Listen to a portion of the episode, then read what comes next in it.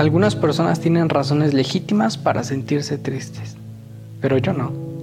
Yo simplemente me levanté un día sintiéndome triste y desesperanzado por absolutamente ninguna razón aparente. Y es decepcionante sentirse triste sin motivo. La tristeza puede ser casi placentera cuando tienes una manera de justificarla. Puedes escuchar música triste o imaginarte a ti mismo como el protagonista de todo un drama de telenovela.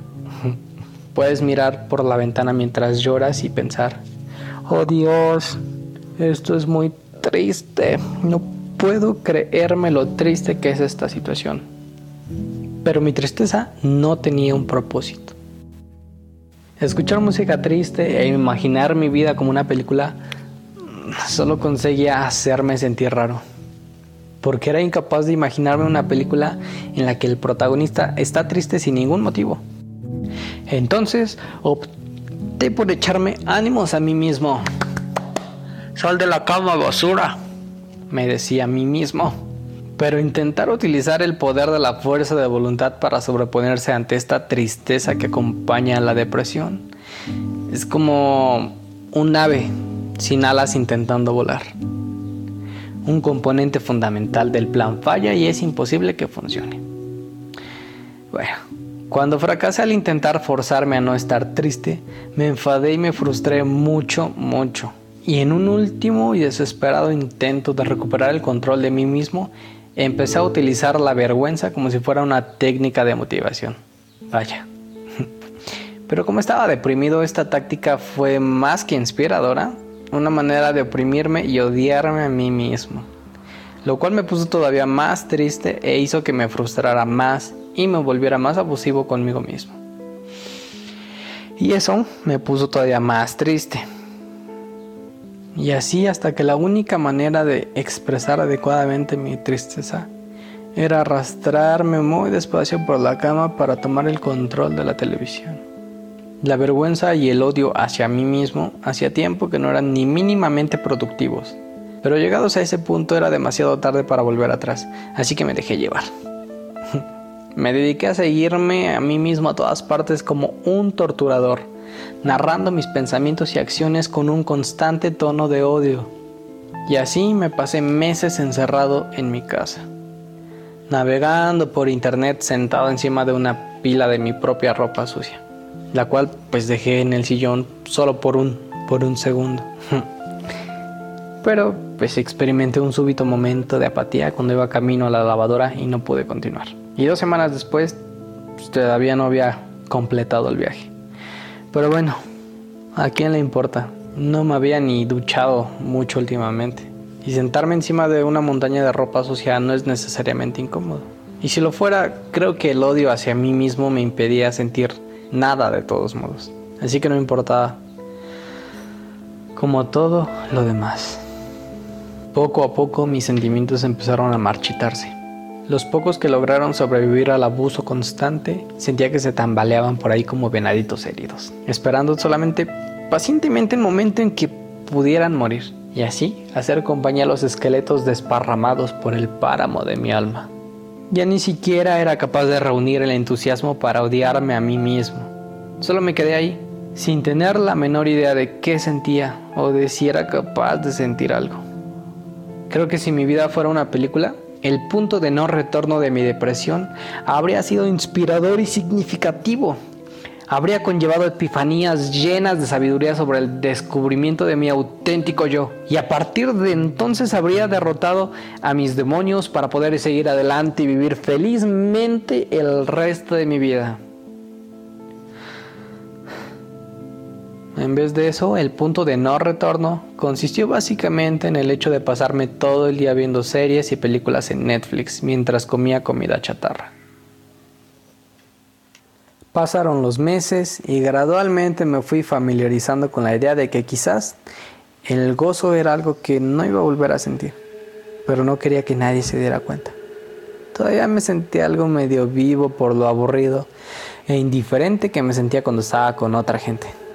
Y todavía tenía la esperanza de que todo aquello podía arreglarse mágicamente, siempre y cuando consiguiera no perturbar a la gente con mi extraño estado mental. Sin embargo, ya no podía basarme en emociones reales para generar expresiones faciales. Y cuando tienes que preocuparte durante cada una de tus interacciones sociales de manipular conscientemente tu cara para formar expresiones que se parezcan de manera aproximada a las correctas, perturbar a la gente es inevitable. Resulta raro para la gente que todavía tiene sentimientos estar con personas deprimidas. Intentan ayudarte a tener sentimientos de nuevo para que todo pueda volver a la normalidad. Y es frustrante para ellos cuando esto no sucede.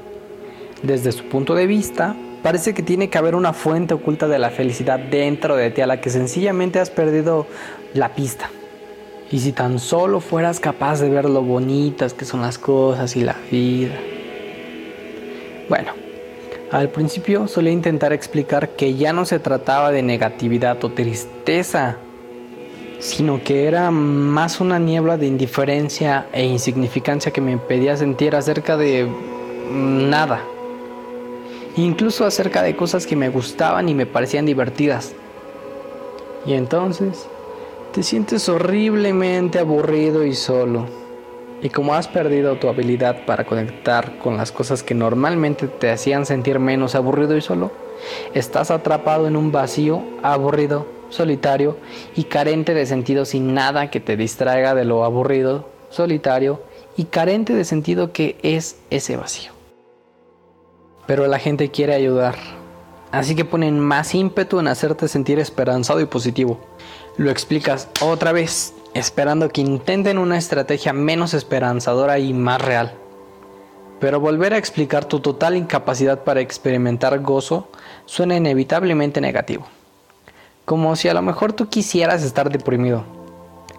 La positividad empieza entonces a emanar de ellos como si fueran aspersores un aspersor gigante desesperado de felicidad, apuntándote directamente a la cara. Y estás demasiado desesperanzado para la esperanza, simplemente para que abandonen su cruzada del optimismo y te dejen sentir solo y abrumado por tu cuenta. Y eso es lo más frustrante de la depresión. No es algo que simplemente puedas derrotar con esperanza, ni siquiera es algo, no es nada. Y no puedes luchar contra la nada, no puedes llenarla, no puedes cubrirla, simplemente está ahí, absorbiendo el significado de todo. Así, todas esas soluciones basadas en la esperanza comienzan a, sonar totalmente absurdas en este contexto. Quizá fue porque carecía de la profundidad emocional necesaria para entrar en pánico. O quizá mi problema no me parecía lo suficientemente dramático como para hacerme sospechar que algo iba realmente mal. Pero de alguna manera me las arreglé para convencerme a mí mismo de que todo estaba todavía bajo mi control. Lo conseguí hasta que un día me descubrí a mí mismo deseando que nadie me siguiera queriendo para no sentirme obligado a continuar existiendo. Y es un momento extraño en el que te das cuenta de que no quieres seguir estando vivo. Si hubiera tenido sentimientos, estoy seguro de que me habría sentido sorprendido. Creo que al fin y al cabo he pasado la mayor parte de mi vida intentando sobrevivir. Incluso desde que mi más lejano antecesor unicelular apareció. Ha habido una cadena continua de cosas que han querido sobrevivir hasta llegar a mí.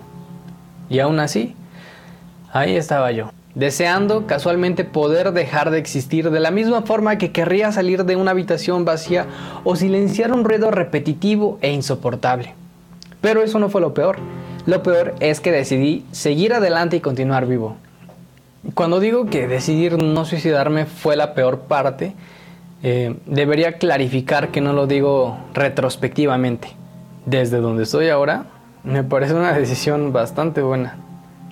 Pero en aquel momento me sentía como si me estuviera arrastrando por el páramo más enorme y miserable. Y en la distancia, hubiera visto el prometedor reflejo de un páramo ligeramente menos miserable. Pero tan pronto como llegaba a la frontera de ese páramo menos miserable, me daba cuenta de que tenía que darme la vuelta e ir hacia el otro lado. Poco después descubrí que no hay una manera cómoda y delicada de informar a los demás de que puede que tengas pensamientos suicidas. Y definitivamente no hay una manera de pedir ayuda de manera casual. Mm, ¿Funcionaría una broma de Tok Tok? ¿Quién es? Un suicida. ¿Quién? Yo. no. demasiado casual y además puede interpretarse como una broma. Mm, tal vez gritar. Voy a gritar, eh, puede que me haga algo malo a mí mismo, ayuda. Y correr. Pros, no tengo que estar ahí para ver la reacción. Contras, confuso y alarmante. Ya sé, voy a escribirme una nota de por favor ayuda en la cara y esperar a que alguien lo note. Puede que funcione, pero creo que me falta espacio en la cara. La verdad es que no quería hacer de ello un gran problema. Sin embargo, es una cuestión problemática. Intentar parecer despreocupado lo hace todo muy raro. Además, no me sentía preparado para estar en la posición de tener que consolar a alguien. Las cosas que a mí me parecían tranquilizadoras en aquel momento no eran necesariamente un consuelo para los demás tenía tan pocos sentimientos y todo el mundo tenía tantos que parecía que los estaban teniendo todos enfrente de mí a la vez. No sabía muy bien qué hacer, así que accedí a ver a un médico para que todo el mundo dejara de mostrar todos esos sentimientos hacia mí. Y las siguientes semanas consistieron en una neblina de hablar con personas incansablemente optimistas sobre mis inexistentes sentimientos para que me prescribieran una medicación que los hiciera existir otra vez. Y todas las direcciones, especialmente que me querían dar para arriba, fueron una mierda durante mucho tiempo. El absurdo de trabajar tan duro para continuar haciendo algo que no te gusta puede ser demoledor. Y cuanto más tarda la situación en cambiar, más parece que todo es realmente una mierda sin salida. Mis sentimientos finalmente volvieron. Pero no volvieron todos, y no lo hicieron de manera equilibrada. Durante mucho tiempo había sido incapaz de que nada me importara, y cuando finalmente me sentí capaz de que me importaran las cosas, las odiaba. El odio es técnicamente un sentimiento y mi cerebro se agarró a él como un niño que aprende una nueva palabra. Odiar todo hizo que la charla positiva y esperanzadora pareciera todavía más difícil de digerir. El optimismo empalagoso y simplificado empezó a parecerme casi ofensivo. Afortunadamente, redescubrí lo que es llorar antes de hartarme de odiar todo. Llamo a esta emoción llorar y no tristeza porque eso es lo que era. Llorar solo por llorar. Mi cerebro había reaprendido a estar triste, pero solo parcialmente. Y se dedicaba a sacar esa emoción a dar una vuelta antes de haber aprendido cómo se utilizan los frenos y el volante. En algún momento de esta fase, un día me encontré llorando en el suelo de mi cuarto sin ningún motivo. Y como era habitual en mis brotes de llorar en el suelo, Estaba mirando de frente a nada, a la nada, sintiéndome un poco raro. Entonces, a través del velo de lágrimas entré a Facebook para ver qué tan miserable seguía siendo el mundo. Y lo primero que me apareció fue un meme. Un meme del perrito labrador que tiene muchos estilos. Pero este perrito tenía un bigotito y solo tenía escrito EO.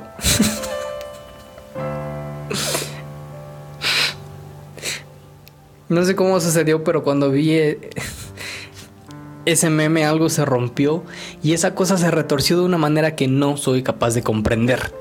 Y produjo el ataque de risa más confuso y debilitador que he experimentado jamás. No tenía ni idea de lo que me estaba pasando.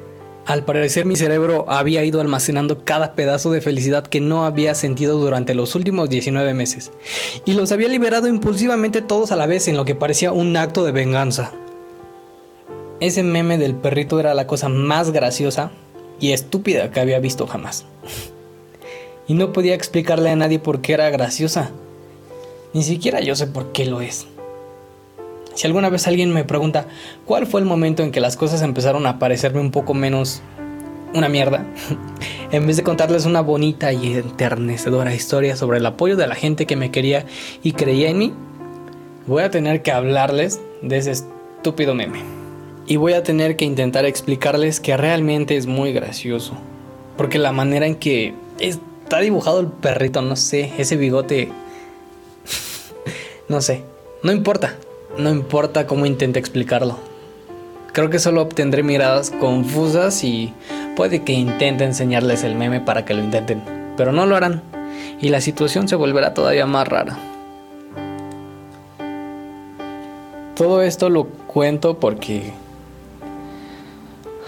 fue lo que sentí cuando pensé que estaba deprimido o al menos extremadamente triste y sin sentido. Quiero decirte que nadie puede garantizarte que todo va a ir bien. Pero la verdad es que solo tú puedes ayudarte y pedir ayuda a los demás. Yo pensé que no tenía motivos para estar así, pero muy en el fondo ahora me doy cuenta que sí los tenía. Estaba frustrado por lo que no había podido hacer, estaba avergonzado de mí mismo y otras cuestiones. Pero incluso si todo parece todavía un montón de mierda sin salida, puede que solo sea un montón de mierda sin sentido o un montón de mierda que no entiendes. Incluso puede que ni siquiera sea un montón de mierda ni depresión, no lo sé. Pero cuando te preocupe que el páramo triste, aburrido y miserable que ves enfrente de ti se alarga hasta el infinito, toma cartas en el asunto, amigo. Todos necesitamos ayuda personal y profesional. Y siempre hay gente y organismos que pueden ayudarte más allá de un simple apapacho. Te voy a dejar los números telefónicos de estos organismos en la descripción del episodio y si conoces alguno otro, por favor ponlo en los comentarios. Seguramente a alguien le va a servir mucho. Y recuerda que nunca estás solo. Y que no todo es tan malo como lo vemos. Solo imagínate, no estaría ahora mismo hablándote en este episodio si hubiera sido cegado por ese sentimiento. No es fácil, ya sé que no lo es, pero nunca te rindas, nunca. Gracias por escucharme en este episodio.